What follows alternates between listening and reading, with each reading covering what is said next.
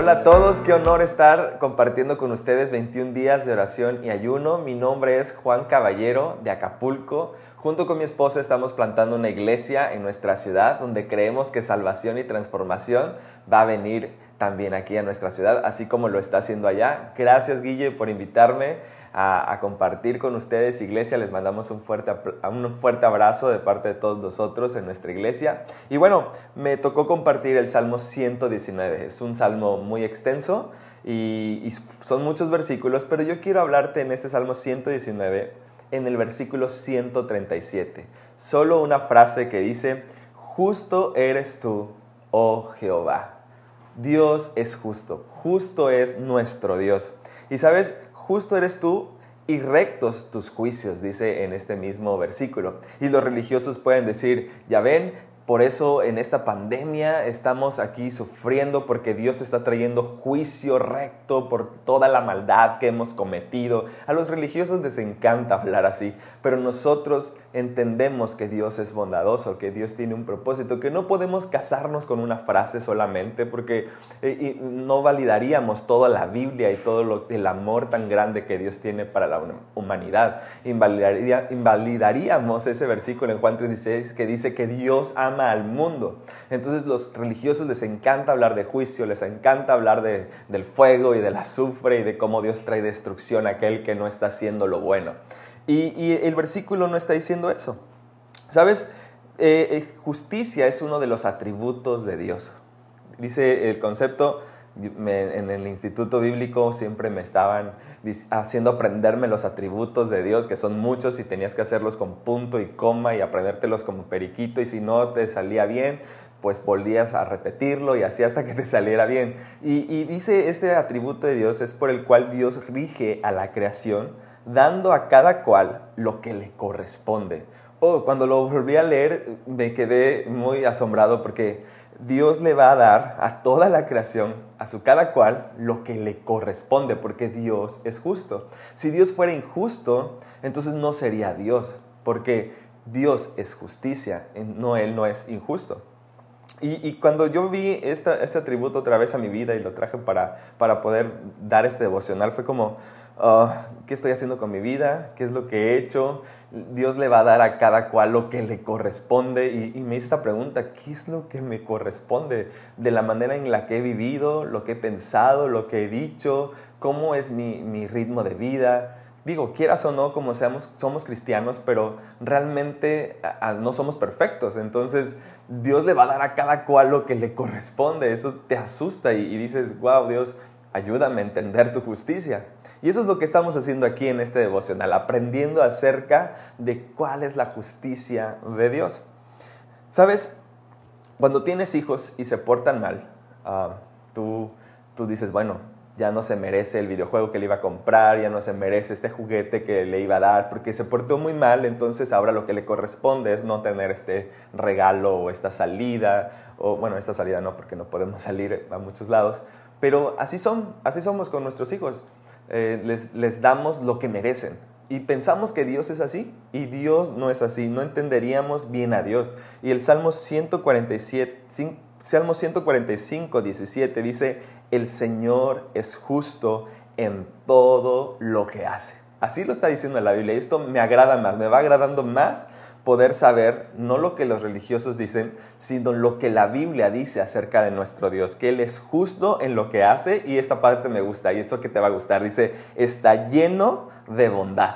Oh, o sea, Dios es justo, pero es bondadoso. Entonces, la justicia siempre va acompañada de la bondad. Y sabes, Él nos justificó, nos hizo justos a través de la sangre de Cristo Jesús. No hicimos nada, solamente al aceptar, al recibir, al creer en Jesús, Dios nos hizo justos y nos dio salvación porque Él es bueno. A través de su bondad, tú y yo tenemos la justicia de Dios y no tenemos el fuego ni el azufre, sino a través de su bondad tenemos la justicia de Dios. Y hay una historia en Sofonías Sabes, no conocía mucho esta historia, pero, pero creo que se adapta a nuestros tiempos, a lo que estamos viviendo últimamente.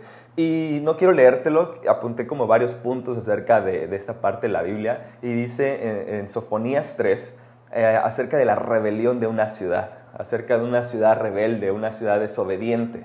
Y yo sé que mi ciudad no es la más obediente de México, yo estoy seguro que allá tampoco, donde me estás viendo, escuchando, sé que eh, hay desobediencia en nuestra ciudad. Y, y fíjate lo que dice aquí, dice, aflicción le espera al rebelde, aquel que es desobediente, aflicción le espera. No hay quien le pueda decir nada. Este es otro punto que anoté aquí. A la gente no le puedes decir nada. No sé si alguna vez has confrontado a alguien y le has dicho, no vas bien por ahí, y no, no le puedes decir nada, te, te sale con, por otro lado, te sale con otras ideas, se, va por la tangente, pues. Y, y, hay otra parte que dice, no confían en el Señor. Este, esta ciudad rebelde no confiaba en Dios. Y dice, y sus gobernantes eran injustos, acechaban a la ciudadanía como si fueran sus víctimas. ¿Te suena algo en tu ciudad? Porque a mí me suena bastante. Y aparte también sus líderes espirituales eran arrogantes y solo buscaban sus intereses personales. Entonces es como, wow, estos, ese tiempo se adapta a a lo que está en mi ciudad también. Pero me encanta en Sofonías 3.5 que dice, pero el Señor todavía está en la ciudad. Él no se ha ido, Él está ahí, Él está al pendiente de nosotros, al pendiente de sus hijos, al pendiente de aquellos que le aman y que le buscan, ¿sabes? Y, y dice ahí, Él no hace nada malo uno pensaría, Dios está enviando juicio, Dios está enviando fuego, está enviando azufre. Pero aquí no, la Biblia, a pesar de que el pueblo está así, Él está diciendo, eh, no hace nada malo. Al contrario, día tras día emite justicia. Él nunca deja de ser justo con sus hijos. Y a pesar de que el pueblo o la ciudad estaba en desobediencia y no querían saber nada de Dios, Él seguía en esa ciudad. Así que concéntrate en tu ciudad, eh, ahí donde estás, donde me ves, donde me escuchas. Yo me concentré en Acapulco y dije, Dios no se ha ido de mi ciudad, Dios sigue siendo bondadoso, Dios sigue siendo bueno, está trayendo su justicia, pero es a través de su bondad. Y, con esta pandemia, en la ansiedad que vivimos, el miedo que gobierna nuestra vida, tú y yo necesitamos creer en la voluntad de Dios. Creemos que su justicia es perfecta, creemos que su voluntad es perfecta y tú y yo necesitamos afianzar nuestras vidas a la voluntad de nuestro Dios. Y dice, en ese día, en el versículo 16 de Sofonías 3, dice, la, la proclamación en Jerusalén, en esa ciudad, será animoción, no temas yo le pondría aquí, ánimo Acapulco, no temas, ánimo San Luis Potosí, no temas. Dios está contigo, pues el Señor tu Dios vive en medio de ti. Él es un poderoso Salvador. Yo te hago esa pregunta. ¿Dios es tu poderoso Salvador? Él te salva, Él te rescata del hoyo, él, él, él, está contigo al pendiente de ti. ¿Tú tienes ese Dios en tu vida? Es una muy buena pregunta que nos podríamos hacer, ¿no? Y al final de esta historia dice, en ese día, dice Dios, los reuniré y los traeré de regreso a casa. Les daré un buen nombre, un nombre distinguido entre todas las naciones de la tierra, cuando ante sus propios ojos restauraré tu bienestar. Dios va a restaurar nuestras vidas, a pesar de ser malos, a pesar de ser desobedientes, a pesar de que a veces no nos gusta que nos digan las cosas, oye, estás mal en esto, necesitas buscar más de Dios, necesitas encontrarte con su presencia, necesitas tener 21 días de oración, a pesar de que a veces no lo hacemos, Dios sigue estando en nuestra ciudad, Dios sigue estando en nuestra familia. Y yo quiero animarte a que creas que tienes un Dios poderoso. Y para finalizar, quiero darte dos cosas acerca de la justicia de Dios que nos pudieran eh, hacernos entender lo que es la justicia de Dios en nuestra vida. Y número uno es practicar la justicia de Dios, es hacer su voluntad. ¿Cómo saber cuál es la voluntad de Dios para mi vida? Es algo que siempre nos hemos preguntado. ¿Cómo sé cuál es la voluntad de Dios para nuestra vida? Y yo te lo voy a poner tan fácil que es buscar a través del Espíritu Santo.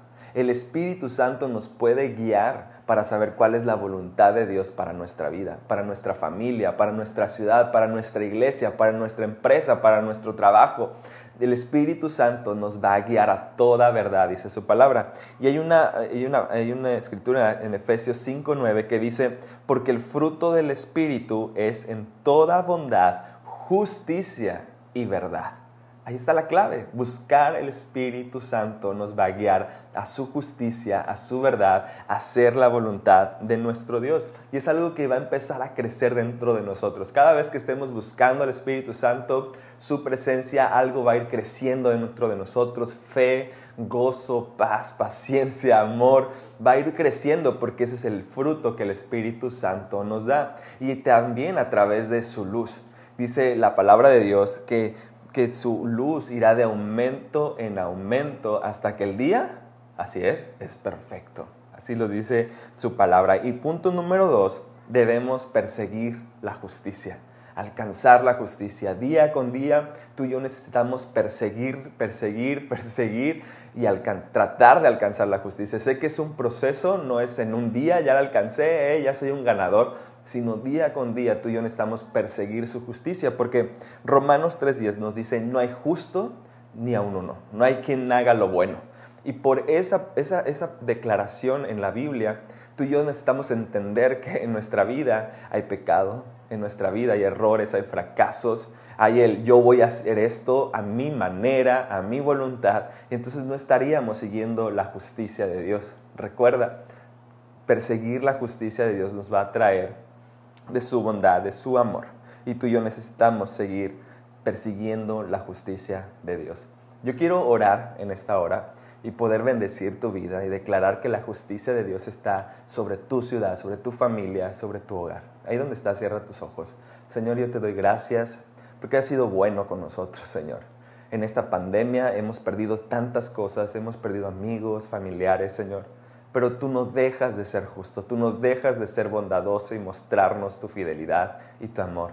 Yo te pido, Señor, que tu gracia y tu verdad estén sobre nosotros, esté sobre tu iglesia, esté sobre cada persona, Dios, que busca tu rostro cada día, Señor. Que estos 21 días de oración, ayuno, puedan hacernos eh, expresar en tu amor, Señor, con los que nos rodean, no solamente con nuestra vida, sino aquellos que necesitan escuchar una palabra fresca de parte nuestra, Señor, que es en tu palabra, Dios. Gracias por cada persona, gracias porque tú nos estás conduciendo a lo bueno, a lo mejor, y cosas grandes, sorprendentes vienen para nuestra vida. En el nombre de Jesús, amén. Dios te bendiga, iglesia, y te mando un gran abrazo otra vez. Bendiciones.